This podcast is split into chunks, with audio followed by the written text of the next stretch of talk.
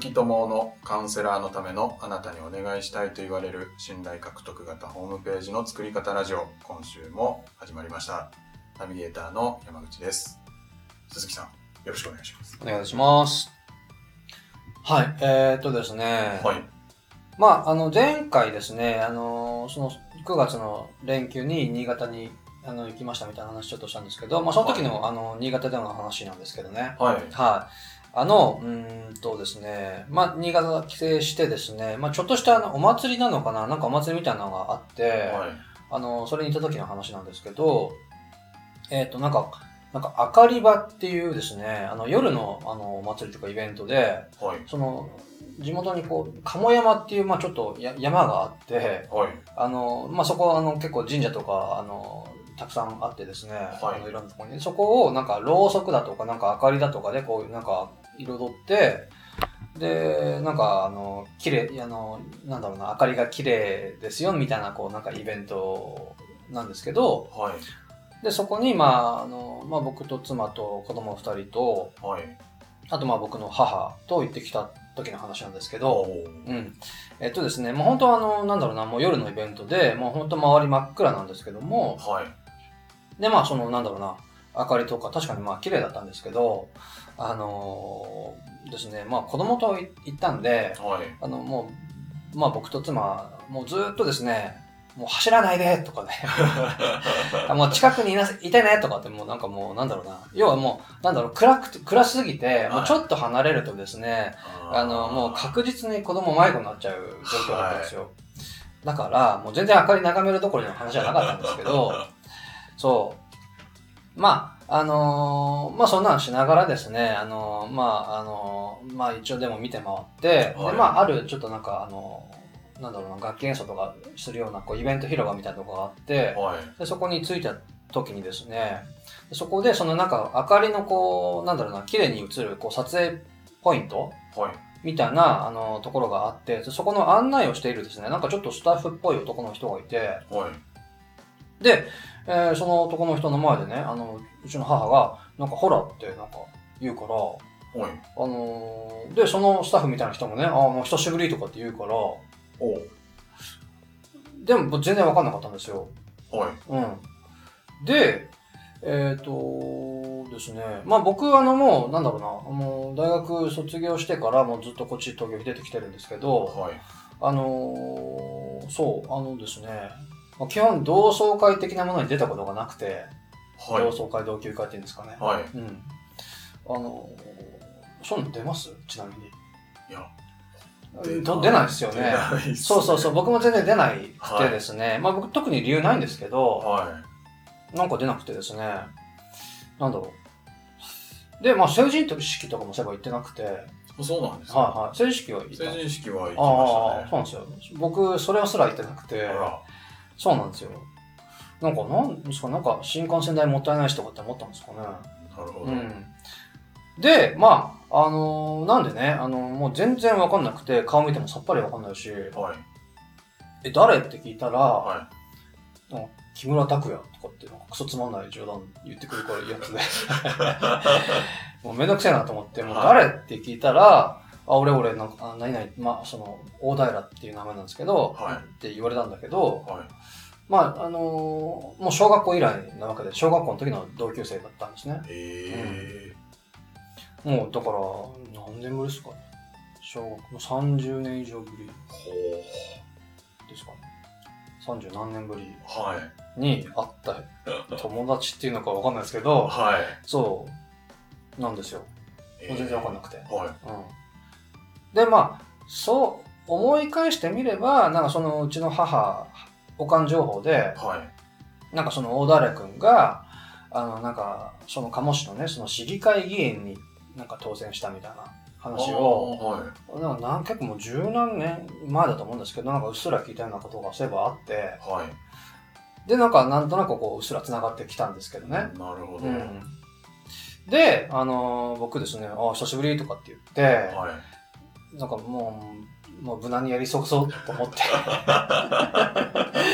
もうじゃあまたってこういうタイミング伺ってたらですね、はあの、まあ、その母が、もうその、要は市議会議員がもう3期目で、もはうい。今トップ当選なんだよみたいな。えー、すごい。すごいですよすね。ごいですね。って言うから、はまああの、まあ、しっかり握手して帰ってきましたっていう 話がありました。い。なるほど。はいすはいごいですね。そうなんです市議よ会議員さんそうなんですよね。まあ、全然そんな感じ、まあ、覚えてもないですけど、まあ、そんな感じじゃなかったんだな、なんて思いながら。はい。はい。まあ、そんだけの話です。はい。まあ、一応ですね、まあ、無理やりちょっと、こう、またビジネス的な話で言うと、はい。あのーよくあのーなんだろうな、心理トリガーっていう、なん要はその、なんだろうな、人を動かす、その、なんかちょっと感情を動かしたりして、か要は人が、感情が動いてる時にしか行動しないって言われているので、はい。これなんかちょっと感情を動かすためのなんかちょっとしたテクニックみたいなみたいなのがあるんですよ。はい。心理トリガーってい心う。理トリまああの、よくある希少性だとか、限定性だとかっていうのも心理トリ、有名な心理トリガーの一つです。ガー。はい。あの、なんか今だけみたいな。あの、期間限定でみたいな。なるほあの、先着何名でみたいなやつもそれなんですけども、あの、の一つとして、あの、権威、権威っていうのがあって、ど。はい。あの、要は人は権威に弱いって話なんですけど、権威。うん。そう、あとまあ、権威と似たようなトリガーとして、その社会的証明みたいなやつもあって、うーん。わかりますかねなんかこう、あの、実績だとか、あの、なんか、事実だとか、あとはなんかメディアで報道されましただとか、あの、なんか著名人の言葉です、みたいな。はい。うん、みたいな、あの要は権威だとか社会的証明っていうのが、あの心理トリガーとしてあってなのであのそういうこう実績だとか、あのなんかこう市議会議員ですみたいな権威性だとかっていうのをそのそれこそこうプロフィールだとかねうんあの、あるいはそのなんか、ブログの中での顧客の事例だとかで、あの、出せないかなっていう、まあ出していただくと、あの、なんだろうな、いいんじゃないかなっていうのが、まああの、心理トリガーの一つとしてありますっていうのをなるほど一応ご紹介していきたいなと。なるほど。は市議会議員みたいなのがあるそうそうそと、あ、ちょっと記憶に残ったりとかは、いはいそれも関係してるんい。ですそうねなんです。人はもう権威に本当弱いんで、なるほうど。ん、そうなんですよ。まあ実績とかもそうですよね。実績とか成果っていうのは本当あのなんだろうな。それをこう聞聞いた人、見た人の強力なモチベーションにつながっていくので、はい。まあそういうのが使える場合はどんどん使っていったらいいいいですよっていう話ですねな。るはい。あはい。りがとうございます。ありがとうございますはい。では本題の方に移はい、ぜってよろしいですか、ひ。はい。え今回はご質問をいただいております。はい。はい、ニックネームが心配性さん。はい。ご質問が、はいえー鈴木さん、いつもためになるお話をありがとうございます。毎週の配信を楽しみにしています。私は大手メーカーに勤める会社員なのですが、カウンセラーとして独立を目指して勉強しています。もともと私自身が心の不調に陥った時にカウンセリングを受け、驚くほど心が軽くなって救われた体験をしたことがカウンセリングとの出会いでした、今の仕事は安定しているのですが正直やりがいを感じていなくて早く辞めたいと考えていますなのでできればカウンセラーとしてかつての私のように悩みを抱えた人を助けられる存在になりたいと思っています、うんしかし自分でビジネスをしたこともないので本当にカウンセラーとしてビジネスをしていくことは可能なのかと心配が先行してなかなか行動ができませんうんカウンセリングは好きなんですがビジネスを考えると自信が出ませんカウンセラーとしてビジネスをすることはやはり難しいのでしょうかうん。というですよね。はい。はいえっと、まあ、これ、あの、正直、まあ、ちょっと、ちょっとてか、結構前にいただいていた質問で、はいあのですね、もうなんて答えようかですね、僕もあの正直ずっと悩んでいてですね、はいで、まあ、正直こう、何ヶ月もこう温めてたような質問なんですけども、はいえっ、とですね、あのまあ、今回ちょっとお話ししたいなと思ってあのお話しするんですけども、はいえっとですね、まず、僕もちょっといろいろ調べ調べてきました。はいでですね、あの、社会的な状況とか背景をちょっとお伝えするとですね、要はその心理カウンセラーだとか、そのメンタルヘヘルスだとか産業カウンセラーだとか、そのなんか、あのーメンタルヘルス系のそのジャンルっていうのは、なんか今すごい活況だそうです。あ、そうなんですか。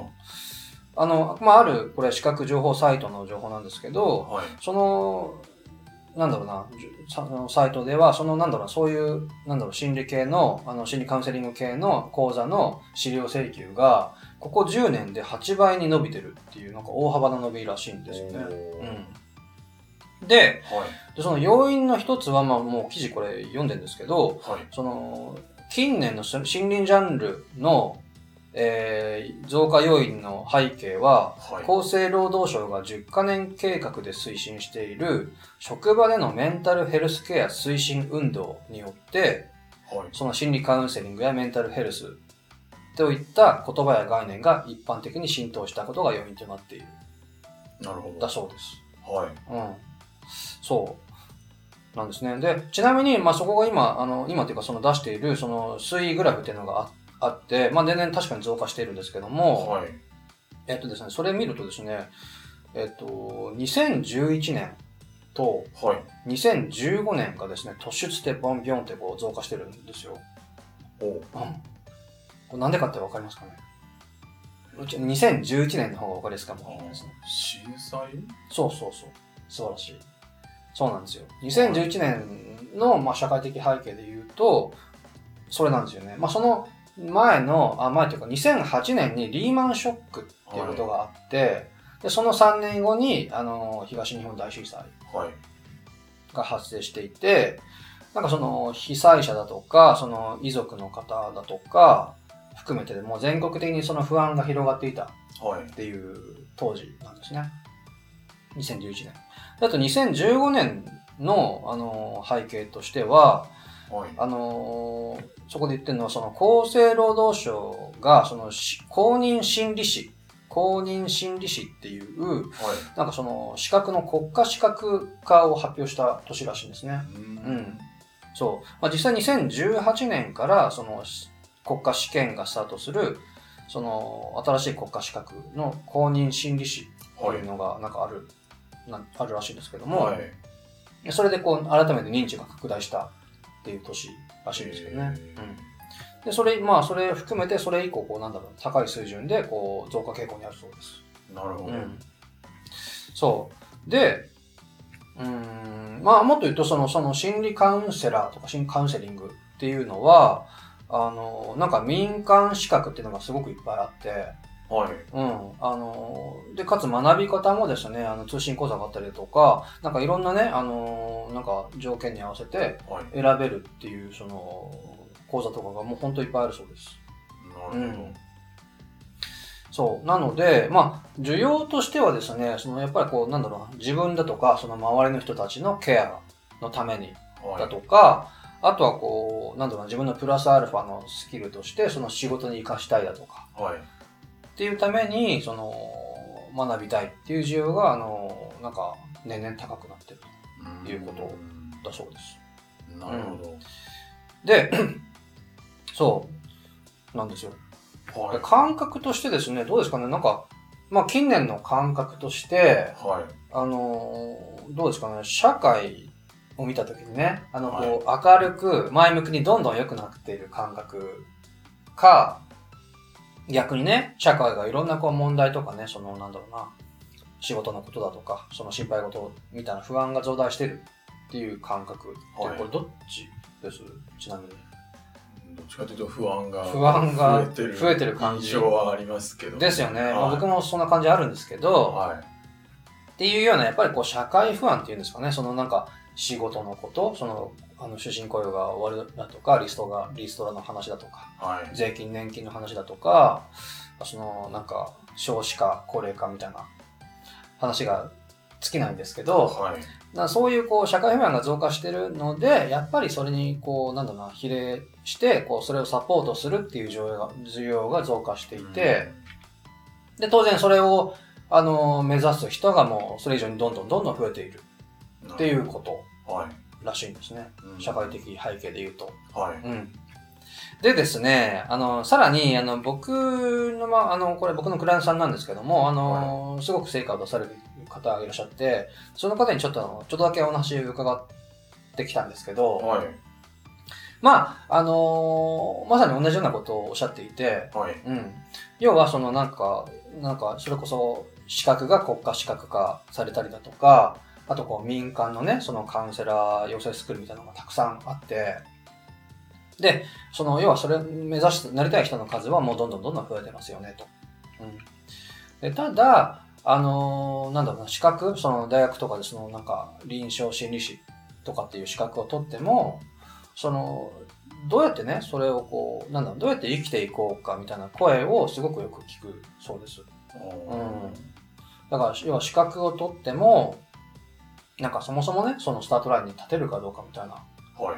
人もたくさんいらっしゃるみたいでう、んうん、で実際資格をね頑張って取っても、はいあのでも立ち行かなくて辞める人とかもいらっしゃるそうですうーんなんですよ結構厳しい。結構厳しい感じ現実がそうなんですよねはですよねいなるほど。うん。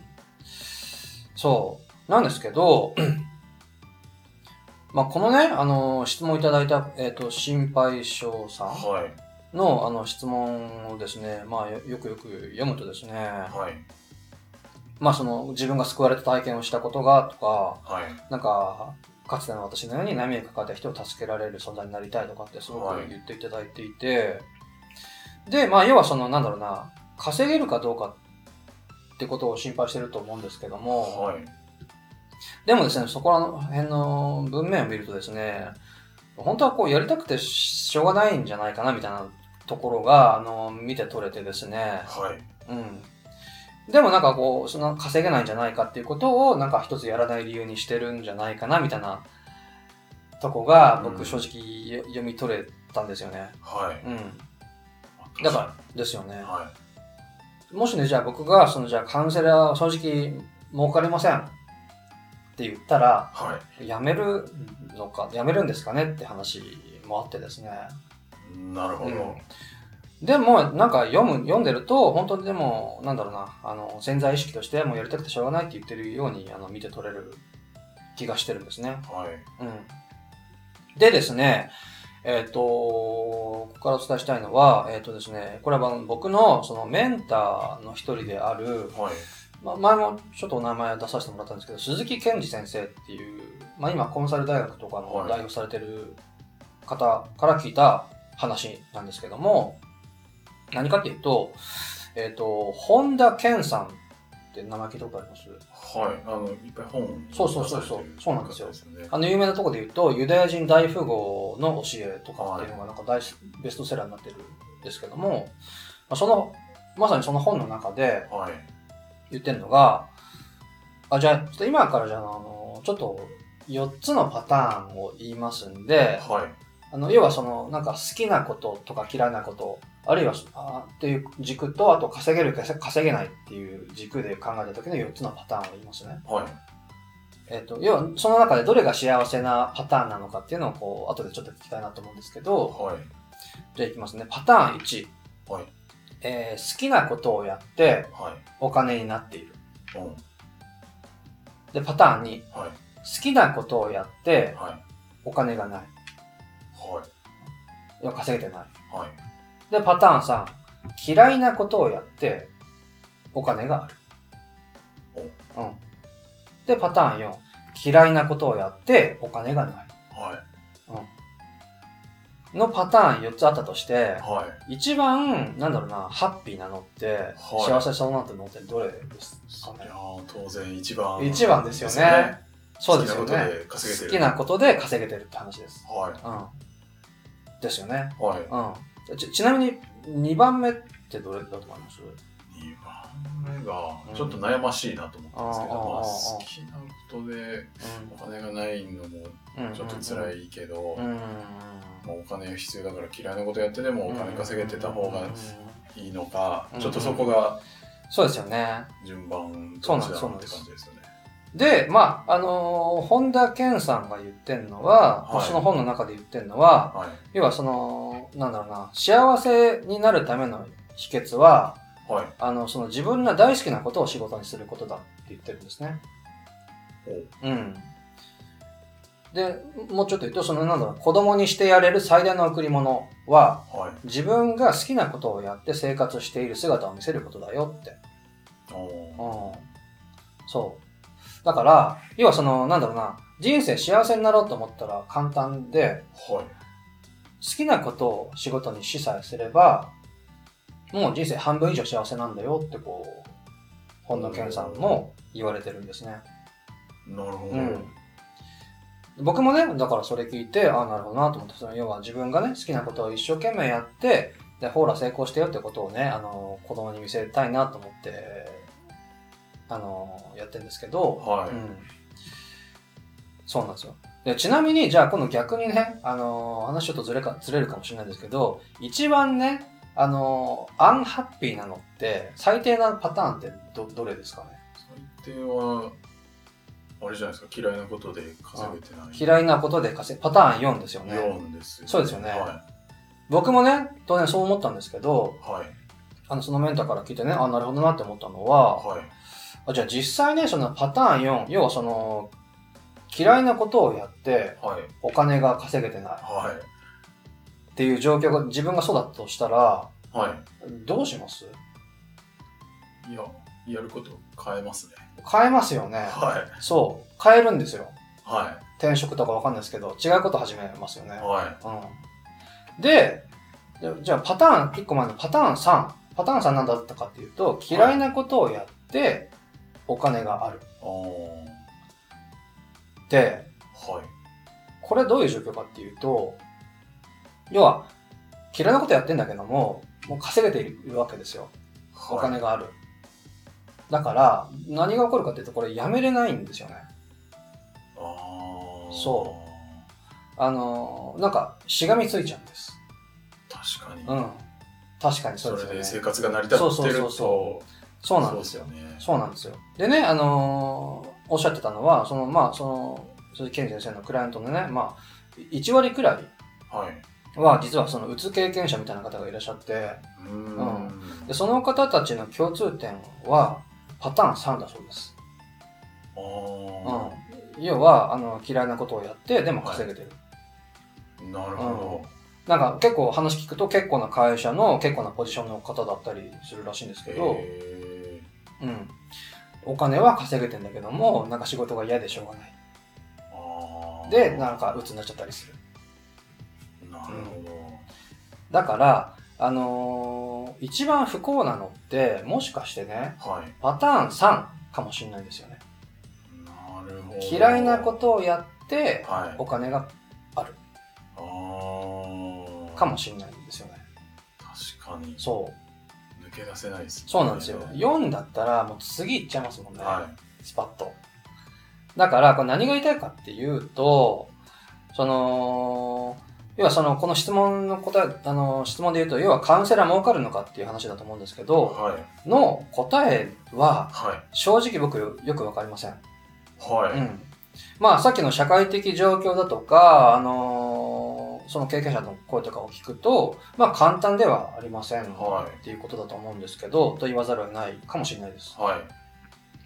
まあ、あの、もちろんね、その、その、僕のサポートさせていただいた、そのみたいな、稼げてる方もはい全然いるし、はい。あの、稼げる方法はあります。あると思います。まあ、あのなんだろうな。まあ、もちろん稼げて、まあ、これからっていう方もいらっしゃいます。はい。うん。で、うーんとですね、そう、僕はですね、あのーまあ僕がそのなんだろう悩みをがあってそれが救われたっていう経験だとかあとこう僕のやり方がねあのーなんかカウンセラーさんとやけに相性がいいってことではい。あのーまあそのカウンセラーさんがその成功する角度確率を上げようと思ってお手伝いをしてるんですけどはい。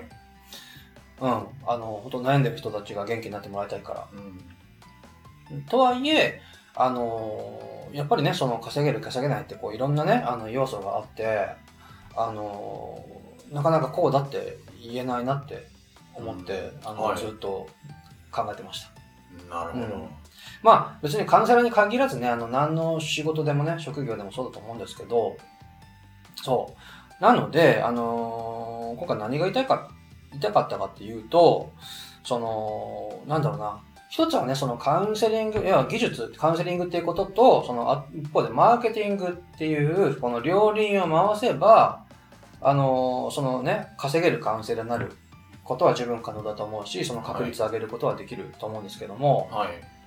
結局はですねあの、まあ、さっきの3の例じゃないですけどあの稼げるか稼げないかっていうことじゃなくて、まあ、もちろんそれも大切だと思うんですけどもうやりたくやりたいかやりやりたくないかやりたいかやりたくないかもうそれだけだなと思ってます。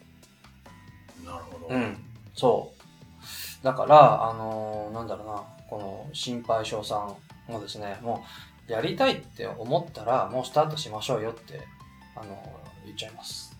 なるほど。うんそう。はい。ですね。なので、えっ、と、今回ですね、まあいろいろこう、データ調べたりとか、いろいろあの、なかなかお答えできずにいたんですけど、最後にですね、あの、そんな心配性さんに、あの、僕の大好きな人のですね、言葉を送ってちょっと終わりにしたいんですけど、はい。はい。えっと、えっと、誰かっていうと、スティーブ・ジョブスの言葉。はい。です。えっと、結構あの、有名なそのスタンフォード大学かななんかの卒業式で、そのスティーブ・ジョブスが語った伝説のスピーチっていうのがあるんですけど、はい。その中の一節でですね、えっと、あなたの時間は限られている。だから他人の人生を生きて自分の人生を無駄にしないことだ。ドグマに縛られるな。ドグマっていうのはなんか定説とか常識とかそういう意味らしいんですけど、はい。でそれは他人の思考の結果と共に生きることだから。うん他人の意見の雑音であなたの内なる声をかき消してはならない。そして最も大切なのはあなたのハートと直感に従う勇気を持つこと。ハートと直感はあなたが本当に何を望んでいるかをすでに知っている。それ以外は全て二の二の次だ。自分が何を愛しているかを見つけなければならない。真に満足するための唯一の方法は自分が素晴らしい仕事だと信じることをすること。そして素晴らしい仕事をする唯一の方法は自分がすることを愛すること。まだ見つけてないならそれを探し続けることだ。妥協してはダメだ。ハートに関することは全てそうだが見つかった時には自分でわかるだろう。だから見つかるまで探し続けることだ。っていうことをジョブスは言ってます。はい。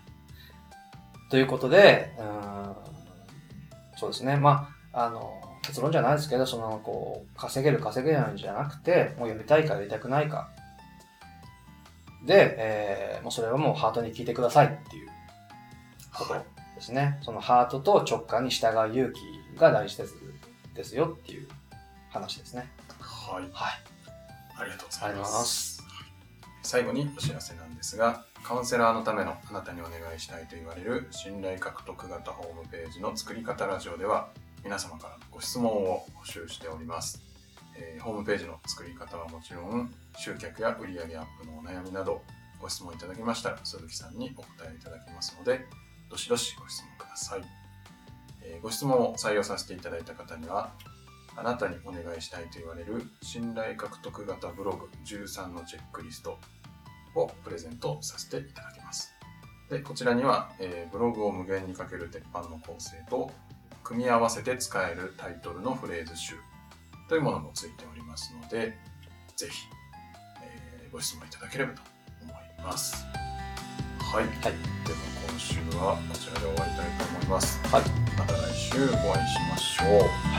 ありがとうございました。ありがとうございました。